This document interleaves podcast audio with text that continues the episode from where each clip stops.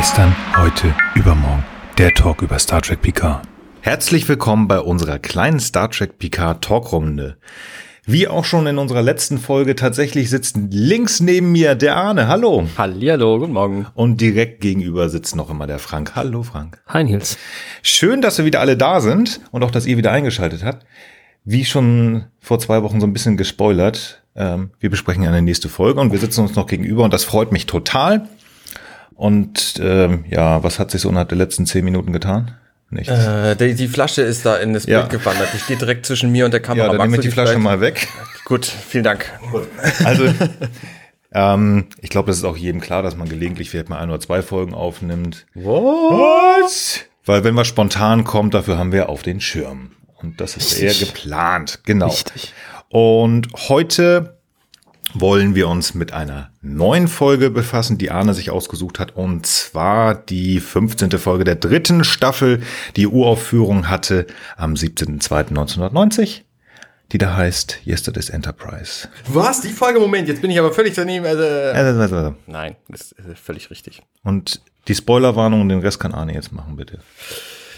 Genau, ich äh, fasse anhand des äh, Videobildes bei Netflix, kann man das ja zum Glück alles gucken, mal diese Folge kurz zusammen. Also wir haben hier zwei Dinge in dieser äh, in dieser Spoiler. drei Sendung, was? Spoiler. Ja, müssen wir das jedes Mal sagen? Okay, wir spoilen die Folge komplett. Also wenn ihr diese Folge von, in was hast du gesagt? 93? Allen Details und Sachen, die ihr auch noch nie gehört habt, weil wie sie euch gleich sagen. Ordnung und muss sein, mein Freund. Ordnung gut, muss sein. So, gut, bitte. Also weiter. Spoiler, wenn ihr keine Spoiler abkönnt, dann jetzt abschalten.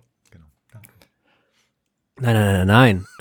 Abschalten, Folge gucken, wieder einschalten. Ja, das ist richtig. Pausieren, richtig. Also, nee, jetzt haben die ja schon abgeschaltet. Ja, okay, oh. ja, verdammt. Oh. Ja, sorry. Okay. Ich schreibe das dann in die Show Notes. Ja, alles klar, alles klar. okay. Also, in dieser Folge sind drei Dinge drin, die wir sehr selten sehen. Zum einen, Worf lernt was Neues kennen und findet es total geil und benutzt es den Rest seines Lebens. Zum zweiten, Geinen. Und zum dritten, Tascha Ja. So. Yeah. Jetzt äh, seid ihr äh, intrigiert. Und das ist, äh, das ist auch äh, äh, mit Picard und so, ne? Das ist auch so mhm. total voll. Der ist auch da. Der ist auch, auch da, ne? Ja, sonst würden wir nicht drüber ja. sprechen. Okay. Der ist auch da, ja. Okay. Ja, ja, doch, doch. ähm, ja, Scherz. Genau. Worf hat nämlich seinen, ähm, seinen Auftritt direkt am Anfang dieser Folge, weil er nämlich ein Großteil des Restes der Folge einfach nicht da ist.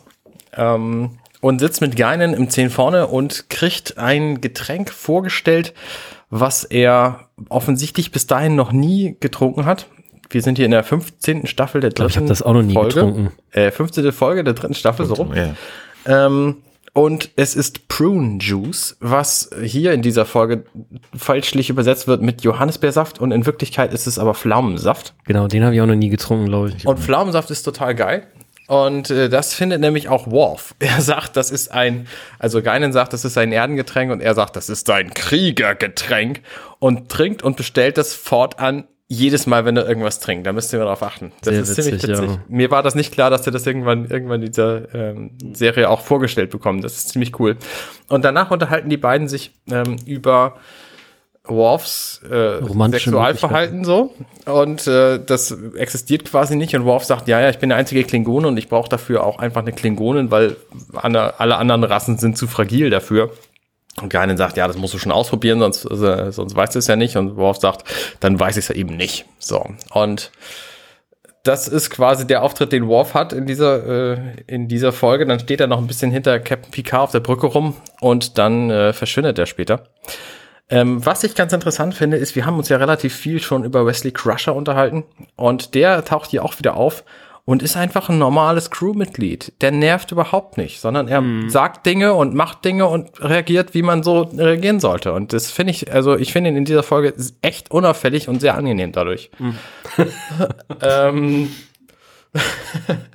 ist mal gut geschrieben. Nichts gegen Will Wheaton. Will Wheaton, du bist klasse. Ja, genau. Wir lieben dich. Genau. Äh, Worf hat übrigens 10 vorne verlassen, weil sie nämlich beide durch das Fenster ein Objekt im Weltall gesehen haben und äh, ich weiß nicht genau, was es ist. Das ist auch relativ unerheblich. Äh, Ähm, bis zu dem Moment, wo sie das auf der Brücke nämlich auch finden und feststellen, okay, es hat keinen Kern und es hat keine Außenmaße und plötzlich ähm, gibt dann so eine Szene, wo Worf sagt, hey, da gibt es eine seltsame Sensoränderung und äh, Picard befiehlt dann Data, diese Sensoränderung doch mal anzugucken, wo ich mir denke, was für eine bescheuerte Folge der Abläufe. Also das müsste alles auch viel schneller gehen. Ähm, und dann kommt plötzlich die Enterprise C aus diesem Wurmloch, Zeitloch, wie auch immer. Und alles verändert sich. Worf ist plötzlich nicht mehr da, dafür steht Tascha Ja hinten auf der Brücke. Die ganze Brücke ist plötzlich kampfmäßig dunkel, wie auch die Kampfbrücke der Enterprise. Ähm, und Geinen hat ein komisches Gefühl und hat das Gefühl, es ist irgendwas falsch. Und dann stellt halt ähm, die Enterprise D fest, in diesem neuen Kampfdesign, die haben auch plötzlich ganz andere Uniformen und befinden sich offensichtlich im Krieg, ähm, dass da die Enterprise C aufgetaucht ist.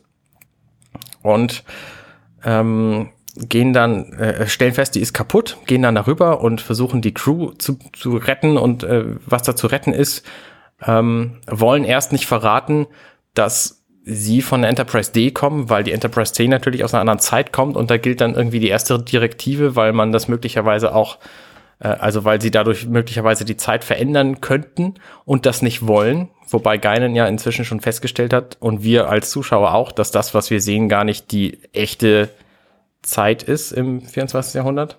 Ähm, und dann äh, beamen sie auf die Enterprise C, finden da den Captain, das ist eine Rachel Garrett, und 124 weitere Crewmitglieder und ähm, unter anderem einen Ensign, der offensichtlich der, der ranghöchste nächste Offizier ist.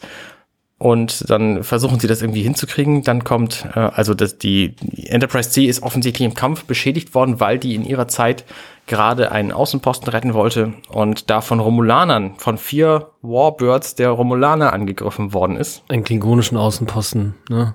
War das nicht so? Narendra 2 oder Narendra 3? Kann sein, ja, ja.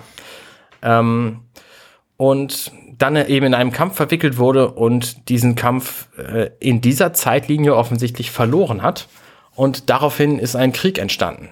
Und wenn die Enterprise C nun, das stellt sich so im Laufe der Folge raus, wieder zurückgeht und diesen Kampf gewinnen würde, dann ähm, wäre die andere Zeitlinie wiederhergestellt. Und Geinen ist momentan die einzige, die von dieser anderen Zeitlinie weiß. Das heißt, fast alles, was wir in dieser Folge sehen, passiert in Wirklichkeit gar nicht. Mal wieder eine von diesen Folgen. Ähm, Captain Picard erklärt dann äh, dieser, dieser Rachel Barrett, äh, Garrett, dass die, äh, dass sie halt auf der Enterprise D ist und dass sie 22 Jahre in die Zukunft gereist ist und dass sie sich im Krieg befinden. Das ist so, so ein bisschen Exposition. Und ähm, währenddessen versucht Tascha ja mit dem ranghöchsten Offizier, ich habe seinen Namen vergessen, Richard heißt er mit Vornamen.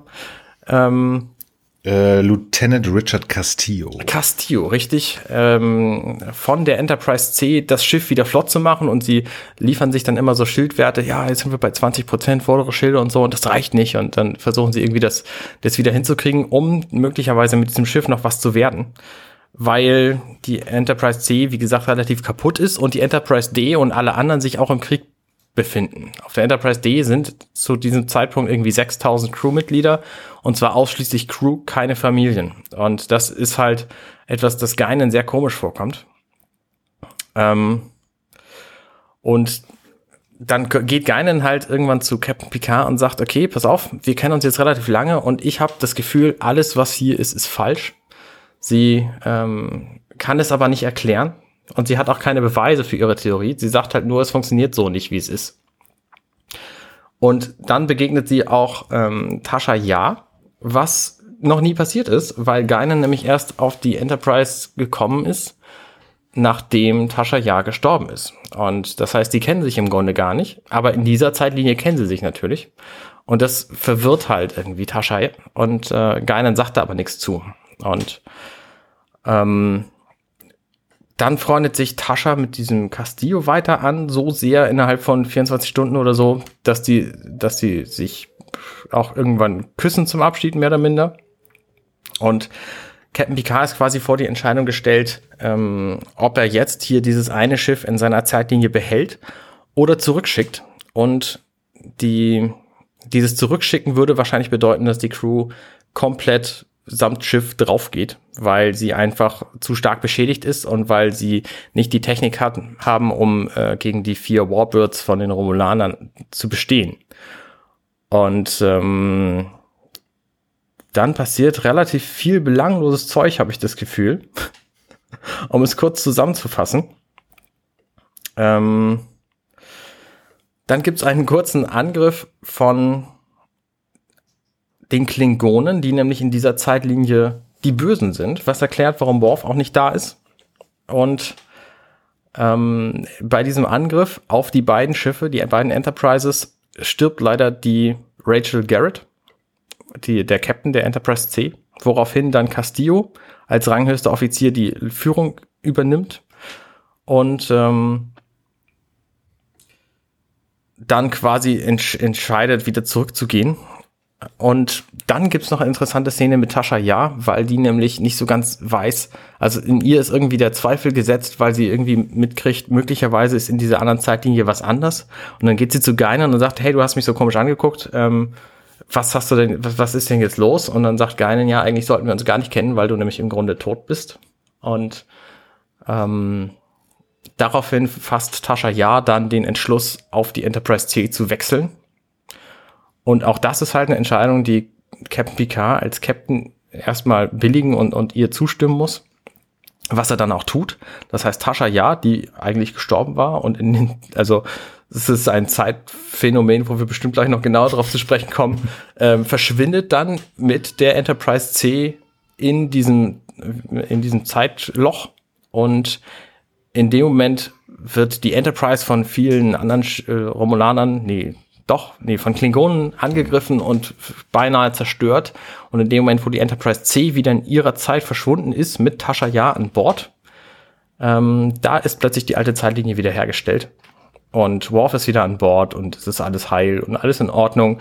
Ähm, dann ruft Geinen auf der Brücke an, ähm, also kommuniziert mit der Brücke per Com-System und fragt, ob alles in Ordnung ist. Und Mika sagt, ja, ist alles in Ordnung. Und Geinen so, alles klar, prima, schönen Dank.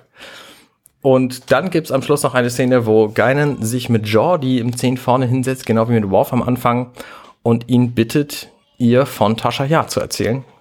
Und das ist die gesamte Folge. Habe ich irgendwas Grundlegendes vergessen?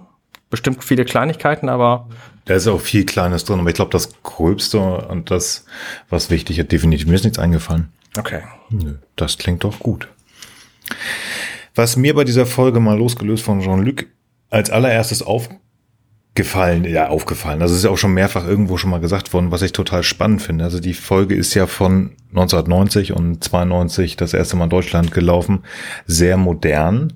Und was viele wieder vergessen haben, als dann irgendwann 97 oder wann das war, die Voyager kam. Hey, wir haben einen weiblichen Captain. Nein, mhm. wir hatten deutlich früher auf einem Raumschiff mit dem Namen Enterprise schon ein Captain und das war Rachel Garrett. Also das heißt, auch da war die Enterprise, also ich weiß nicht, ob sie der erste Captain war, ich meine, in dieser einen Conspiracy-Folge in der ersten Staffel mit diesen Komen, wo sie hier Würmer gegessen haben. Ich habe schon wieder vergessen. Ich hatte die mal vorgeschlagen, dann mhm. haben wir noch nicht genommen. Ähm, wo sie Würmer gegessen haben. Da meine ich, ist auch eine ähm, eine, äh, ein weiblicher Captain schon mal gesagt. Es gibt weibliche Captain, aber hier tatsächlich weiblicher Captain. Das fand ich sehr spannend, also sehr modern auch. Was ja. leider nicht weiter fortgesetzt, weil das immer nur so, ja, der Captain der oder Admiral da oder bis dann äh, eine Chaev als Admiral auftaucht, die auch immer wieder auftaucht und auf, auch auf Conventions immer noch rumtingelt.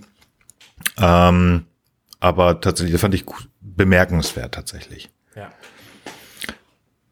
Ja, das war so mein erster Punkt, der mir wirklich in den Kopf gesprungen ist oder so. Ähm, ja, ich finde es auf jeden Fall ganz interessant, dass, ähm, dass hier so ein bisschen darauf eingegangen wird. Äh, also es gab ja diesen Krieg schon mit den Klingonen früher, der dann ja in Discovery auch behandelt wird, ausführlich eben erstmals. Und äh, es kriselt ja immer wieder so zwischen der Föderation und den Klingonen. Und offensichtlich gab es hier da eben wieder eine kritischere Situation zu dem Zeitpunkt, wo eben die äh, Enterprise C quasi aus ihrer Zeit gefallen ist und jetzt in dieser Episode auftaucht. Und das ist eben offensichtlich dieser Kampf bei Nerandra 3, wo eben eigentlich vier romulanische Warbirds einen klingonischen Außenposten angreifen und dadurch, dass äh, die Enterprise C eben in der Originalzeitlinie dort eingegriffen hat und dabei untergegangen ist, bei dem Versuch aber eben Klingonen zu retten, also quasi aus Sicht der Klingonen einen heldenhaften Tod gestorben ist. Mhm. In der Verteidigung der Klingonen ist irgendwie ein Konflikt wohl abgewendet worden, der eben in dieser alternativen Zeitlinie, da werden natürlich die Trümmer der Enterprise C nicht gefunden, weil sie ja auch nicht zerstört wurde. Und äh, irgendwie führt das dann äh, zu einem Krieg. Und das finde ich irgendwie ein ganz, ganz spannende, ganz spannendes Setup, habe ich so genau tatsächlich jetzt auch erst beim dritten oder vierten Mal, dass ich die Folge sehe, verstanden. Ist die tatsächlich zerstört worden, die Enterprise C, bei diesem Ja, Angriff? die wird dann zerstört, ja. ja. Genau. Also das, was Data hier ja impliziert ne, durch das durch den Versuch und ähm, das Zerstören werden. Also es ist ein im Kampf. Das ist ja nun sehr klingonisch dieser Gedanke im Kampf sich opfern, weil das mhm. geht dir ja überhaupt nichts an. Die, also wenn ich das richtig verstanden habe, ist es wirklich so, ist es ja so, dass die Romulaner den klingonischen Außenposten Narendra 3 an. Narendra, genau. Ja. Ähm, angreifen mhm. und ähm, die waren per Zufall in der Nähe, haben da was gehört, wie auch immer und äh, versuchen da den Klingonen zu helfen. Und das ist halt, äh, geht die gar eigentlich ja gar nichts an, das ist ja deren Problem, aber Captain Garrett sagt, nee, ich mach das und lässt sich da auf gut Deutsch gesagt abknallen und deswegen hat es den Krieg nicht gegeben. Also die, das macht schon irgendwie Sinn. Aber was du sagst, Frank, das ist echt interessant, da mal kurzfristig das Fass aufzumachen. Mhm. Was passiert eigentlich, wenn so eine Kleinigkeit in Tüdelchen, also ich meine, das mhm. ist so Butterfly-Effekt-mäßig ja, irgendwie, also ja. Ein Schiff nur, das zerstört wird, das dann über 22 Jahre die Geschichte so verändert, das sieht man auch schon am Setup der Enterprise, wenn man sich die Brücke anguckt. Natürlich ist das, ein, hast du hier dieses Oval, ja. aber du hast halt noch mehr Takt taktische Station, die sie an der Seite rangepackt haben, da noch irgendwelche taktischen Offiziere stehen. Die beiden Plätze vom, von, von Riker und von Troy gibt es nicht. Troy schon mal gar nicht. Ja. Ähm, Riker ist auch immer in einer genau. taktischen Konsole Eine und Picard sitzt, Empathie. Genau. Und Picard, ich weiß nicht, ob euch das aufgefallen sitzt auch noch erhöht. Ja. Auf seinem Captainstuhl, also wie auf so einem Thron. Ja. Also, ich finde, die haben da wirklich viele schöne Details reingebracht. Sie laufen ja die ganze Zeit bewaffnet rum. Mhm. Äh, dann ist es immer das äh, Military Lock, nicht das äh, Captain's Lock, zumindest im Englischen. Ja. Und, nicht roter äh, Alarm, Kampfalarm. Das ist Kampfalarm und, äh, und es gibt den, den Kampfraum, Kampfbesprechungsraum. Ja. Also es gibt keine normalen Besprechungsräume. Ja. Gleichzeitig scheint es aber auch nicht das Spiegeluniversum zu sein. Das äh, finde ich. Nee, dann hätten wir ja die Terraner mehr. Ja, also das, genau. der, der, der, der Sprech wäre deutlich mhm. anders. Was ich ganz spannend spannend finde, ich habe das in einer, in einer ähm, in meiner Trivia-Seiten gefunden. Mir, ich hatte, beziehungsweise im Nachhinein erst, ich habe gedacht, irgendwas stimmt mit Picard nicht. Also er wirkt düsterer. Er ist auch irgendwo noch der Forscher und hinterfragt. Also ich meine, warum ja. sollte er sonst in dieser Geschichte, die ähm, sehr Krieg, also kriegsgetrieben ist, über 20 Jahre, das Ohr für Geinen haben? Das hat er. Also er nimmt sich die Zeit, er ist irgendwo in seinem tiefsten Inneren, wird er das haben, aber er wirkte für mich düsterer und habe ich gelesen, dass man Patrick Stewart Kontaktlinsen gegeben hat. Um, okay. seine, um seine Augen zu verändern. Ah. Ich habe tatsächlich mir versucht, ein paar Bilder anzugucken. Mir ist es nicht wirklich aufgefallen, aber sag ich mir, das könnte tatsächlich was sein. Vielleicht anders geschminkt, aber ich ja. habe die ganze Zeit. Ja, ich finde, dass äh, diese Düsterheit zeigt sich vor allem in der Rückfrage an Geinen, ähm, als sie sagt, es sollten Familien an Bord sein und Picard sagt, was, Familien auf der Enterprise? Das stimmt. So, also das ist so der, der, der Moment, wo mir klar wurde, alles klar, das ist jetzt tatsächlich auch ein, ein Kriegsschiff und ja, nicht mehr ein Forschungsschiff. Genau. So. Mir war auch nicht aufgefallen, tatsächlich nicht, du sagtest gerade 6000, die da an Bord sein genau. sollen. Ich meine, das ist sechsmal so viel Personal wie ja. ursprünglich, also ja. ursprünglich in der normalen Zeitlinie, ja. die da waren. Genau. genau. Es wird irgendwann in dieser Folge gesagt, dass es 6000 genau. Leute sind. Staffen sie alles mit Truppe, mit Truppen voll.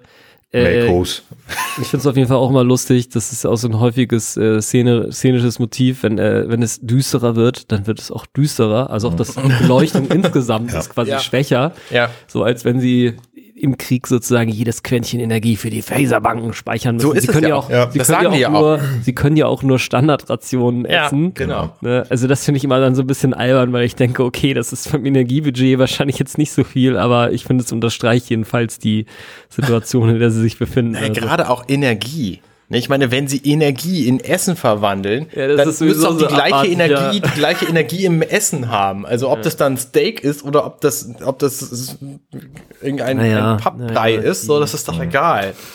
Ja. Naja, egal. Was mir auch aufgefallen ist in diesem Conference, War Room, wie auch immer, Picard steht da. Also Ja, es ist stimmt. tatsächlich, Ah, ja, es, die sitzen nicht, es Mhm, ist wirklich dieses, man sitzt da und äh, also normalerweise sitzen diese schön bequemen Ja. lila pinken Stühle da und hier stehen, der Tisch ist auf auf ähm, auf Hüfthöhe. Keine Zeit, schnell, schnell, schnell, Taktik, Taktik, Taktik und dann weiter. Das ist schon sehr. Wo, später ist, glaube ich, eine Szene, worum es da, wo Picard sagt, ja, ich habe entschieden, wir schicken die hin, äh, wieder zurück in die Vergangenheit. Und ich meine, da sitzen sie. Vielleicht hat irgendjemand den, den Tisch runtergefahren, rückenschonend, und sie haben sich hingesetzt. Das ist, äh, weiß ich jetzt nicht, ich meine, da war tatsächlich irgendwas. Ich, mich hat dieser Castillo sehr optisch an Kirk erinnert. Ja, Ja gut, das ist ja auch noch die auch. alte Uniform, aber ja, tatsächlich. Es also ist die alte Uniform und es ist irgendwie so eine Frisur, die auch passen würde, so und auch der der Schlag Mensch, ne? Ich meine, äh, es dauert keine 24 Stunden, die ihr Tascha ja kennt und sie liegen sich Ja. in den Armen. Zack. Er, find, Genau er findet ja von Anfang an, findet er sich Ja, Hallo, ist- Schnucki und du kannst mir was zeigen und ja, das stimmt, das stimmt. Genau, ich finde aber auch, dass da tatsächlich diese beiden, jetzt wo es angesprochen wurde, äh, fällt es mir auch so auf, dass das sozusagen so das, das Schema in der Vergangenheit sind die ja mit der Romantik noch ein bisschen lockerer. Ne? Das ist ja bei TNG, ist es wie gesagt alles so ein bisschen klosterschulenmäßiger.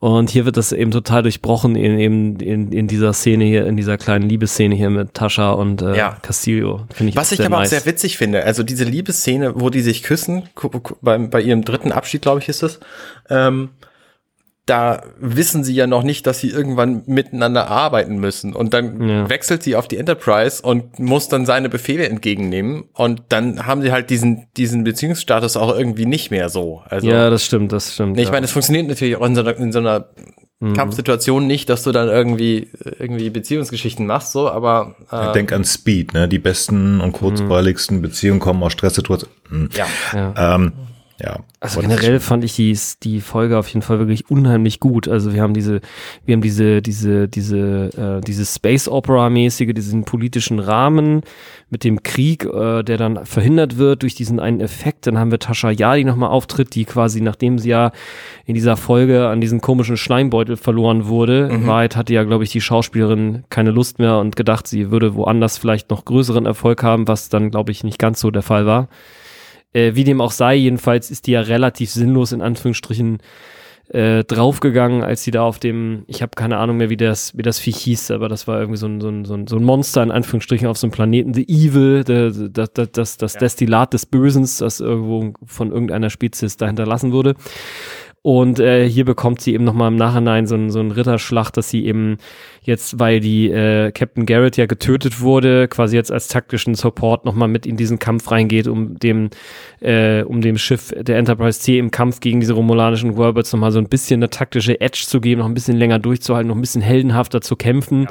Und damit gewinnt dann, kriegt dann ihr Leben, ihr Ableben im Nachhinein nochmal eine, eine Bedeutung, die es vorher nicht hatte. Das finde ich also auch sehr schön und auch äh, gerade dieser Überbau mit dieser kleinen romantischen Verwicklung hier noch, finde ich, also ich finde es total gut rübergebracht. Also mich hat es sehr berührt. Äh, ich fand sie sehr, sehr gut, die Folge.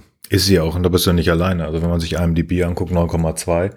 Ähm, Sie ist 2016 war das 15., äh, 50. Mhm. Geburtstagsjahr. Meine Güte, schwieriges Wort. Und ist, glaube ich, äh, fünf beste Folge gewählt worden. Ja. Und was tatsächlich äh, am meisten mich auch noch beeindruckt hat, und jetzt guckt Arne mich gerade total böse an, weil ich die Kamera verrückt habe, um an meine Notizen zu kommen. Ich bin ja, ich, manchmal muss ich ein paar Sachen Ich habe mich nur aufmachen. gefragt, was das mit der Kamera für einen Zweck hatte. Ja, ich wollte das da, was ich mir da angestrichen habe, kurz nochmal gucken. Ähm, und okay. ja, alles klar. Es ist nämlich tatsächlich ähm, die Lieblingsfolge von Quentin Tarantino. Diese Ah, Folge. Okay. Und das ist natürlich, ja, Ja, natürlich, gut, okay, passt zu ihm, ja. aber ja, es passt. Ähm, und ähm, Quentin Tarantino hätte noch ein paar mehr Leute mit Schwertern umgelegt, aber ja, im Prinzip das wird ja ganz spannend möglicherweise. Also ist ja noch nicht ganz klar. ähm, Im, im JJ-Track-Universum, das ist ja halbwegs abgeschlossen. Und jetzt soll ja vielleicht noch ein vierter kommen und der fünfte spätestens ähm, der neueren Filme wird möglicherweise ja tatsächlich von Tarantino. Also kann man sich grob vorstellen, was er machen will. Also er wird ja JJ-Track komplett ignorieren. Aber wenn er die cool findet, kann man sich überlegen, in welche Richtung das geht. Dann vielleicht mit Kirk und Konsorten. Ich finde es spannend, dass diese Folge wieder eine, also äh, ich, wieder eine von diesen Folgen ist, wo ein Großteil dessen, was wir in der Folge zu Gesicht bekommen, einfach nicht passiert ist letztlich. Ja, Ja. ja. Und vor allen Dingen, es ist nicht, also wir haben ja eigentlich gesagt, wir wollen uns Picards Charakter angucken. Genau, ja. Und es ist nicht Picard, der über die sieben Staffeln da sind. Es ist genau, genau das, was du sagst. Das ist echt ganz witzig. Naja, also äh, ich, hab, ich hätte sie vielleicht vorher mal gucken sollen, so dann hätte, hätte ich sie wahrscheinlich nicht ausgewählt, weil über Picard finden wir hier tatsächlich nicht so wahnsinnig viel. paar drin. Es sind diese kann man zwei, sagen. diese zwei krassen Entscheidungen, also dass er sich auf Geinen einfach verlässt, Ja, ohne irgendeine, absolut. irgendeinen Hinweis, abgesehen davon, dass sie sagt, ich glaube daran. So, ich, ich fühle, dass das einfach der richtige Weg ist. Und er sagt aber, ich glaube, dass das die völlig falsche Entscheidung ist und macht es dann trotzdem. Das finde Mhm. ich beeindruckend. Das ist halt dieses, dieses Arbeiten von ihm, was die, der, der, er ist der Taktiker, also er ist ja eigentlich hier mehr der Taktiker als der Forscher. Aber auf der anderen Seite, das denn zu sehen, also er müsste ja eigentlich als Taktiker hier, wenn du sagen, wir sind im Krieg, ist ein neues Schiff, ist eine Föderation, ja, tipptopp, das nehmen wir mit. Aber der Forscher überlegt sich die Auswirkungen auf die Zeit, äh, oberst, ich weiß nicht, ob die das haben, die oberste temporale The Direktive, Direktive, wie ja. auch immer. Er denkt darüber nach. Ein reiner Krieger würde das nicht machen. Der würde nur den taktischen Vorteil Die hier Assets sehen. ja. Und das Ja. ist tatsächlich das Umdenken, was du sagst. Und wirklich dieses absolute Vertrauen in Geinen, was er in der richtigen Zeitlinie als auch hier hat. Tatsächlich, das finde ich sehr bemerkenswert und das zeigt halt auch viel. Und auch dieser Kampf in ihm drin, es gibt eine Szene so bah, um, um bei nach 20 Minuten, wo Geinen, ich glaube, das zweite Mal bei ihm ist. An- Er steht an den Tisch und er schmettert halt auch sein, äh, ich wollte gerade sagen iPad, also sein Pad auf dem Boden, wo er sagt so, ich brauche mehr von Ihnen, Geinen. Dieser, das ist ja ein Kampf von ihm. Also es ist ja nicht, dass er, dass er das hinschmeißt, weil sie ihm nicht mehr bringt. Er weiß, er kann nicht mehr bringen, aber der Kampf in ihm ist schon da. Er möchte das Schiff eigentlich haben, aber irgendwo weiß er auch, ich finde schon, dass das auch doch eine Menge Zeit über, egal was passiert ist, dass er irgendwo doch der gleiche Typ Mensch ist, egal was, was drumherum ist. Ja. Und die zweite Entscheidung ist halt die, dass er Tascha ja gewährt, quasi seine Welt zu verlassen, wo sie seit vier Jahren auf dieser Enterprise einfach die, die taktische Position hat und er sie im Krieg auch gut brauchen kann, lässt er sie trotzdem gehen. So, das ist schon auch eben auf diesem, auf diesem Hin von Geinen hin. Genau. Also das ist auch die, sie kommt da rein, ja, ich möchte weg, warum? Ja, ich dürfte nicht hier sein, warum? Ja, Geinen sagt, ich bin tot. Aha. Nee, Moment, das stimmt gar nicht. Also sie sagt gar nicht, dass Geinen ihr das eingebläut hat, sondern Picard weiß es.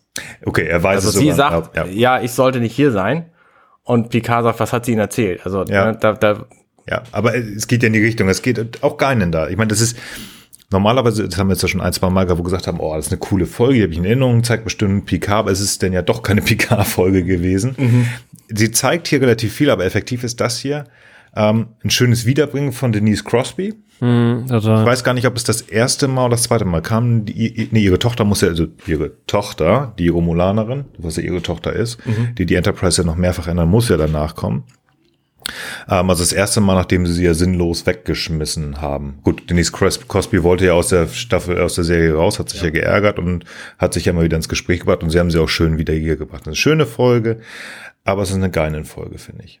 ja. Ach, war es gar nicht so, dass sie raus wollte?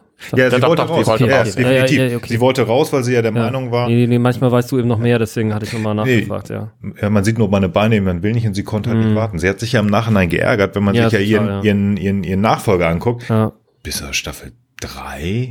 So viel hast du, so viele Warf, du hast ein paar Ja. Warfolgen, aber die richtige Entwicklung von kommt das stimmt. kommt ab dritter, vierter Mhm. Staffel Ja, erst. und die richtig, hat ja. sich in Hintern gebissen. Das hat man immer wieder Ja. mal gelesen. Ist halt so. Ja, konnte ja auch keiner ahnen damals, dass das so eine, Nee, so also eine die- beeindruckende Serie wird. Picard, also Patrick Stewart hat ja auch mal wieder gesagt, er ist davon ausgegangen, dass er nach der ersten, spätestens nach der zweiten Ja. Staffel, dass es beendet ist. Ja. Er, Keiner konnte damit rechnen, dass das ab, gerade ab der dritten Staffel so richtig ein Gas gibt, ja. Ja, genau. Erfolg wird. Genau, das hoffen wir auch für die neue PK-Serie, Ja, dass vielleicht die definitiv. erste Staffel noch ein bisschen die Fehler macht von Discovery. Bisschen zu viel Action und dann wird es richtig geil und dann machen sie nicht drei, sondern auch sieben Staffeln. Ja, Äh, genau. ah, 28 Folgen. Ah, 28, genau, also sie erkennen den Fehler äh, jetzt schon, dass das mit der einen Staffel zehn Folgen Bl- Blödsinn ist und sagen direkt, das, was sie jetzt gerade für die zweite Staffel drehen wollen, demnächst, das ist auch noch erste Staffel. Ja. Hm, das wäre Ja. schlau. Ja, das wäre So wie, wirklich so schlau, wie ja. früher, der zweite Stufe, äh, die, Genau. die, der zweite Schuber der Staffel. 1.1, 1.2. Genau, und dann machen sie sogar 30 Folgen, weil was soll eigentlich 28? Das stimmt. Das wäre, oh. ähm, Nochmal zurück. Ich finde, Geinen ist eine sehr interessante Figur. Ich weiß gar nicht, ob sie hier zum ersten Mal auftaucht oder zum, zum x-ten Mal. das gucke ich. Ähm, sie hat, äh, Whoopi Goldberg fand damals einfach Nichelle Nichols total geil und hat deswegen direkt bei Roddenberry gesagt, hey, ich fand die total geil, schreib mir doch eine Rolle so. Ähm, woraufhin dann Geinen entstanden ist.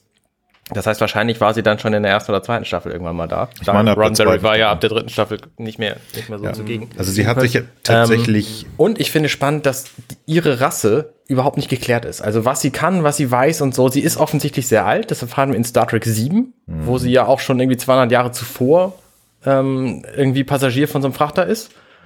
Ähm, und genauso aussieht. Also wer weiß, wie alt sie noch wird und ob wir sie wiedersehen werden. Ganz kurz Oder, einmal. Ja. ähm, 29 Episoden ähm, von 88 an, das heißt ab der zweiten Staffel.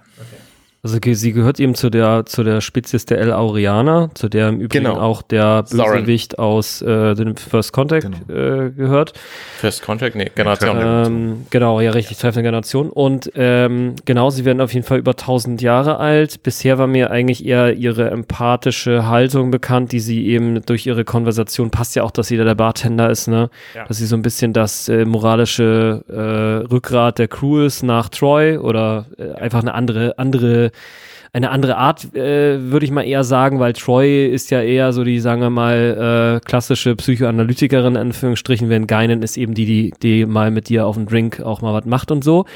Und ähm, auf jeden Fall ist es so, in Voyager sieht man auch, dass sie noch viel, viel, viel früher schon da ist. Und zwar ist es nämlich so, dass sie dort äh, schon im 18., 19. Jahrhundert äh, äh, auftritt als Figur, wo sie quasi sich eingliedert in die damalige Gesellschaft. Ich bin nicht genau sicher, ob das Okay. 1850 oder schon 1900 Paar und Schieß mich tot war, so in der Ecke. Das heißt also, seitdem ist auf jeden Fall Geinen schon unterwegs. Und wie gesagt, wir wissen aus anderer Quelle, dass ihre Spezies sehr viel älter werden kann. Und ich finde auch an dieser Folge wiederum sehr spannend, dass eben noch einer draufgelegt wird. Sie sind also nicht nur in der Lage, eben äh, empathisch, also so ein bisschen telepathisch, empathisch irgendwie Menschen oder Spezies zu erspüren, sondern sie hat offensichtlich auch noch so eine Art transtemporale ähm, äh, Fähigkeit. Also sie ist in der Lage, sozusagen in mehreren Zeitlinien äh, äh, Dinge zu, also über verschiedene Zeitlinien hinweg eben Dinge zu erspüren, also zumindest Genau. sowas wie Konsistenzfehler. Sie sagt ja immer, it's not right, ne, also irgendwas stimmt hier nicht, das sagt sie immer wieder.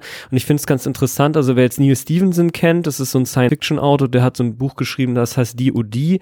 Da gibt es dieses Phänomen nämlich auch und da sind das so sogenannte Hexen, die in der Lage sind, eben sozusagen mehrere nebeneinander existierende Realitäten auch zu überblicken und zu manipulieren. Und Hexerei ist im Grunde genommen eben die bewusste äh, punktuelle Verschränkung solcher Realitäten. Und ich fand das ganz cool so, dass deswegen er erzähle ich das gerade so in einer äh, in zwei drei Sätzen, weil für mich passt das so total. Also sie hat offensichtlich auch so eine so eine sie sozusagen ihr Bewusstseinskern scheint sozusagen über mehrere solcher Zeitebenen hinweg zu existieren und sie kann zumindest also weiß zumindest so was eigentlich richtig und falsch ist und das finde ich also eine sehr spannende Eigenschaft, die ja da der über die El Aurianer und über Geinen hier im Speziellen halt geliefert wird. Genau, und um meinen Redefluss noch um einen draufzusetzen, ich finde eben auch, wie ihr schon besprochen habt, eben auch sehr spannend, also um auf Picard nochmal zu sprechen zu kommen. Äh, Also, Moment, kurz ja, zu Geinen noch. natürlich, Ich finde es ziemlich geil, dass sie quasi auf dem Flaggschiff der Föderation einen Platz hat, wo sie immer genau sieht, was vor dem Schiff ist. Ne, weil von Ja. ihrer Bar aus, hinter der Bar kann sie Ja. einfach direkt vorne durchs Fenster Stimmt. rausgucken und sieht immer exakt, was passiert. So was für ihre, für ihre Position als allwissendes Wesen quasi auch Ja. total gut ist. Also finde ich sehr clever gewählt. Das ganze stimmt, Ding. ja. Ja, guter Punkt. Ja, das ist mir auch noch nie, habe ich noch nie drüber nachgedacht. Genau, 10 vorne ist ja direkt da unter der. Deswegen, deswegen kriegt sie auch mit Worf zusammen halt direkt mit, dass da dieses Viech am Anfang, also dieses, diese Anomalie am Anfang am, im, im Weltraum auftaucht. Ich finde es jetzt gerade nicht, ich habe mal gerade Nee, in der geguckt. Enterprise, in der Enter Untertassensektion. Genau. Sondern das- Tatsächlich hier ja, genau. vorne. Ach so, das ist da oben. Ach, da vorne. Ja, hier oben ist die? Brücke und da Ah, vorne ist eben okay. 10 vorne, deswegen. Ihr könnt das jetzt nicht sehen, aber Ja, ihr könnt euch das vorstellen. Genau, also die Untertassensektion, Untertassensektion ganz vorne. Stück ganz vorne, Ja, genau. genau. Deck Ja, 10 interessant. ganz vorne, deswegen Tempo. Genau, also wie gesagt, noch ein Satz zu Picard. Also es ist ja so ein bisschen der Kampf zwischen. Ja, natürlich. Ja, Ja, ja, ja, ja. Ähm, ich habe es jetzt auf die Schnelle nicht gefunden, aber ich weiß, dass entweder für Film, einen der beiden Filme, wo sie mitgespielt hat, ich meine Generations, oder auch für Folgen hat Ge- Geinen, die gesagt hat, was, was Arne schon gerade sagte, sie ist ein super Uhura-Fan gewesen und hat deswegen gesagt, ich würde gerne mitspielen, aber sie war so ein großer Star Trek-Fan, dass sie auch A, die Gage sehr wenig und ich meine sogar für Generations gesagt hat, ich will gar kein Geld. Deswegen steht sie, meine ich, in den Credits von Generations nicht drin Okay. weil das die Actors Guild, gilt wieder nicht, bla bla bla. Okay. Aber ähm, die war wirklich auch, die hat das nicht natürlich auch wegen Geld gemacht, aber hauptsächlich in diesem Universum, sie wollte mit, weil sie ein Riesenfan war und halt auch das kleine Hommage an die, ähm, an Uhura. An ja, und auch weil sie, weil sie quasi ihre gesamte Lebensphilosophie auf dieser Figur Uhura irgendwie aufgebaut hat. Und das genau, für sie einfach schon seit acht Jahren. Also ich habe gerade gelesen, also seitdem sie acht Jahre ist, wo sie das erste Mal dann genau. äh, die Nichols äh, als Uhura gesehen hatte, gesagt, die ist cool, so will ich aufwerten. Ist ja echt witzig. Jetzt darf bitte ja, ja. Frank den okay, Picard. Ja, genau, zu, zu Picard nochmal, ne? Weil Ach ja, Picard, richtig. versuchen, über Picard zu unterhalten.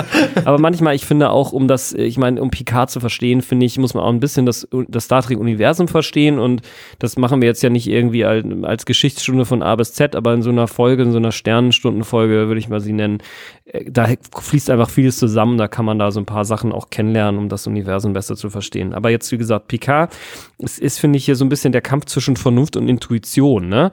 Also ihr hattet das so mit Taktik und Forscher, ne? Das sind so die Eigenschaften, denke ich, auch die jeweils diese Charaktere haben sollten. Ne? Der Taktiker, der muss sich sozusagen auf das, was er jetzt in dieser Realität, seine Ressourcen, äh, vernünftige Entscheidungen abwägen, äh, Contra und und und äh, äh, Pro sozusagen, Pro und Contra irgendwie konzentrieren und der Forscher muss sozusagen auch in den Dimensionen denken, die eben nicht schon in allem verstanden sind, sonst kannst du auf keinen neuen Gedanken kommen.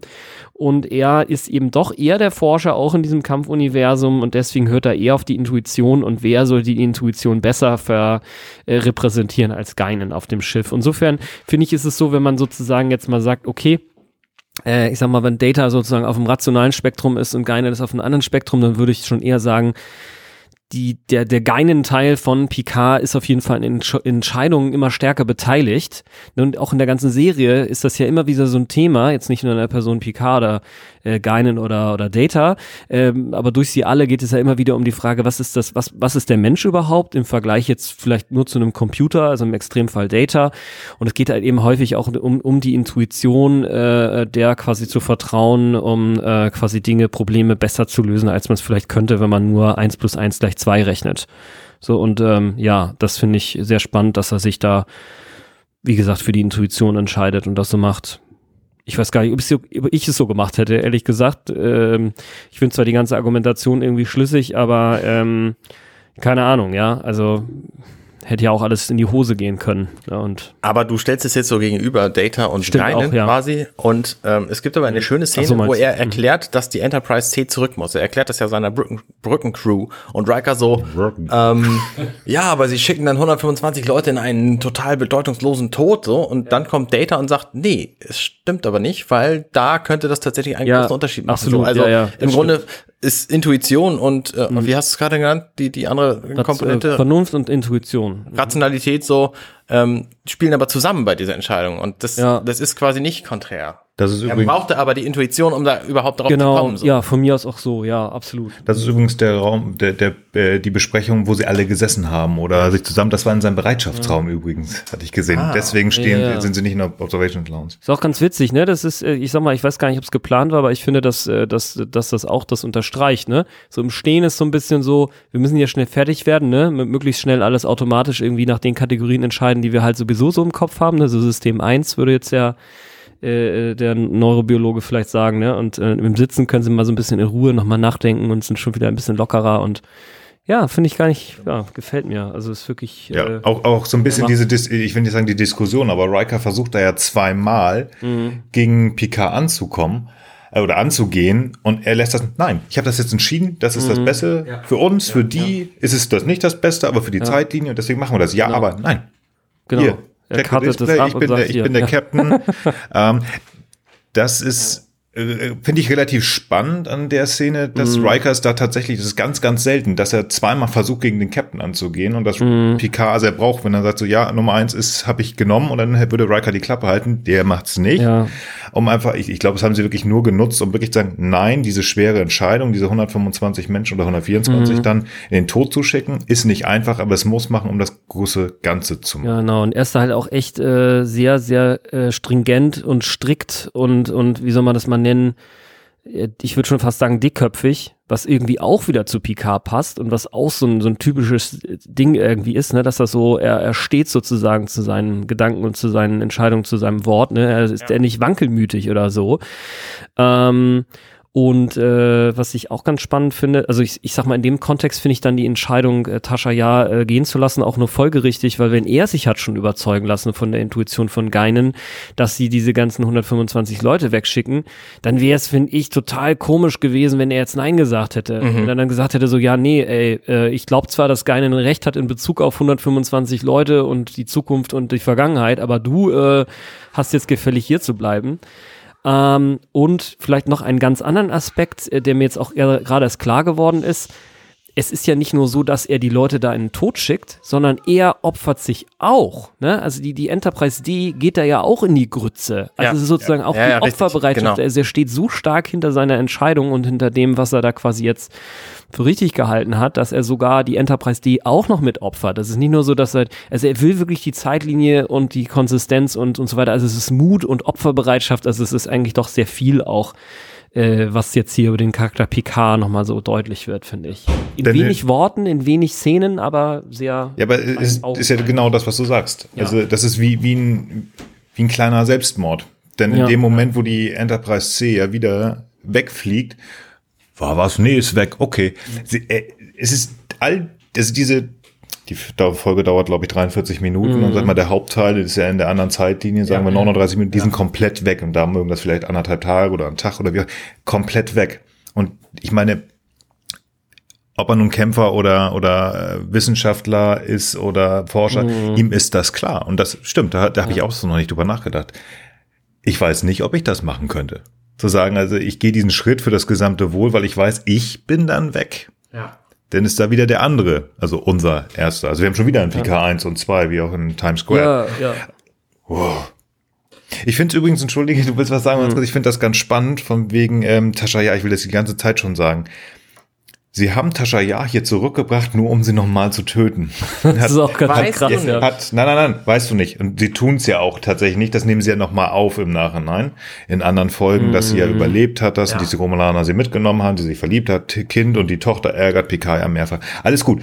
Aber jetzt, so ist es ja ursprünglich der mal gemacht worden. Und Ron Moore, ähm, Wer ist Ron Moore? Ron Moore ist auch einer der, ähm, der Ronald D. Moore. Das ist der, zum Beispiel, der auch hier zusammen mit äh, Ira also, Stephen Bird. Der mit Stupid White Man? Nein.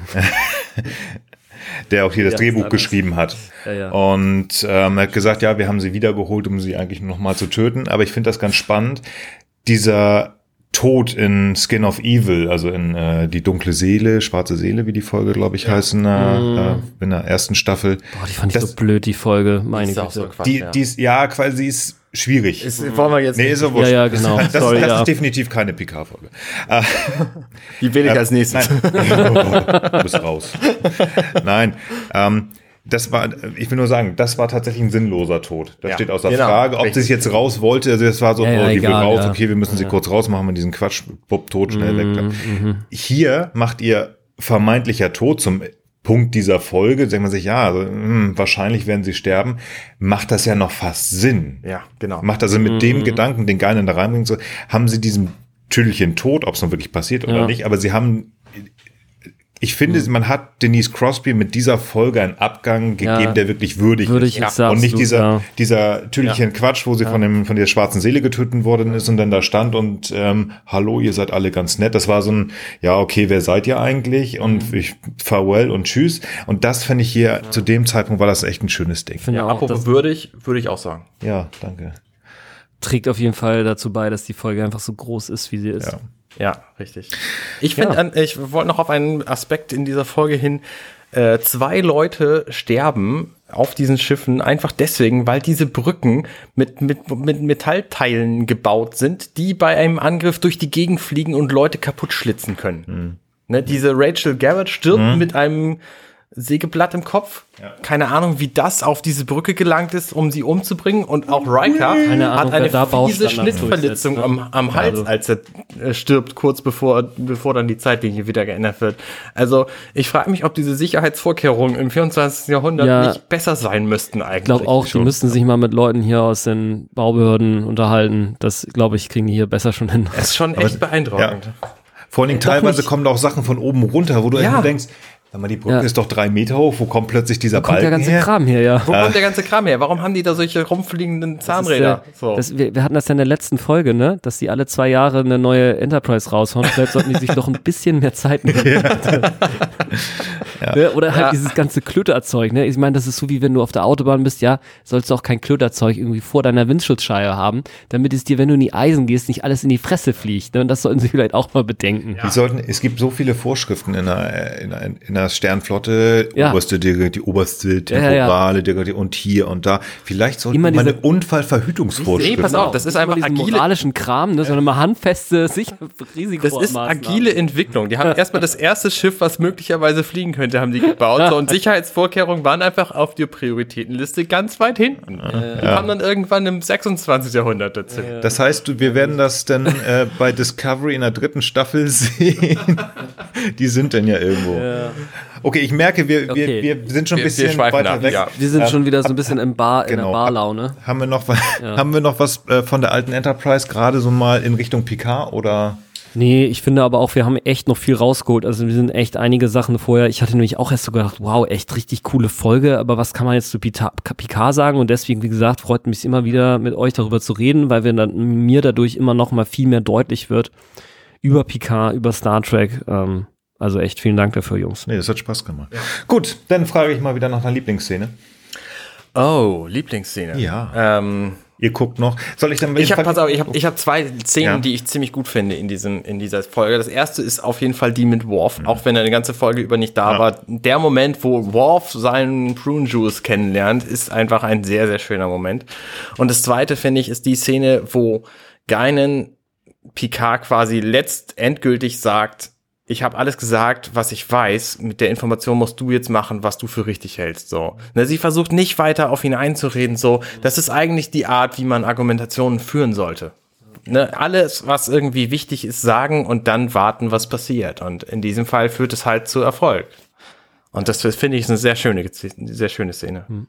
Also ich fand echt viele Szenen schön, die eben Tascha Ja betrafen und vor allen Dingen auch das Techtelmechel mit dem Castillo fand ich sehr schön, aber ich glaube am berührendsten fand ich die Szene ganz am Ende, wo Geinen eben einmal fragt, hey, was ist denn los? Und äh, Picard dann so, ja, was, was, was ist denn? Und sie so, ah ja, nee, alles in Ordnung. Und er dann aber, sie dann aber ähm, ganz am Ende, das ist die eigentliche Szene, äh, mit Jordi dort sitzt äh, in der in Szene vorne und halt fragt, ähm, erzähl, oder sagt, erzählen Sie mir doch mal bitte was über Tascha Ja.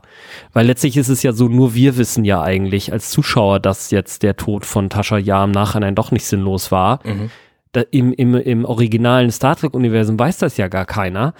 Äh, weil die Zeitlinien jetzt ja wieder fusioniert sind, aber Geinen hat dafür jetzt irgendwie das intuitive Gespür, ne, durch wieder ihre transtemporale, transdimensionale Existenz und kommt jetzt mal auf Tascha Ja zu sprechen, die ja jetzt wieder tot ist. Und das finde ich, hat mich echt nochmal echt geflasht, so. Ja. ja. Schön. Da ich wusste, dass diese drei, diese drei ähm, Szenen angesprochen werden, also Worf als lustige, die, die am Ende mit Tascha, ähm, die echt klasse ist und die starke von Geien, habe ich gesagt, ich nehme noch mal eine andere.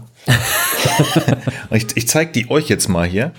Die ist nämlich direkt nach, nach, dem, nach dem Intro. Das ist diese Kamerafahrt, ja. wo wir unter der Enterprise C, das alte, rübergehen ja. und dann die Enterprise D sehen. Ja. Und das in der HD-Variante, wo ich nur sage, geil. Ja. Das macht einfach, das ist, eine schöne Szene, die mir sehr gefallen hat. Die macht natürlich von der Geschichte her überhaupt nichts her. Aber ich finde sie einfach ja, ja, zwei geile, ja, geile Dinger.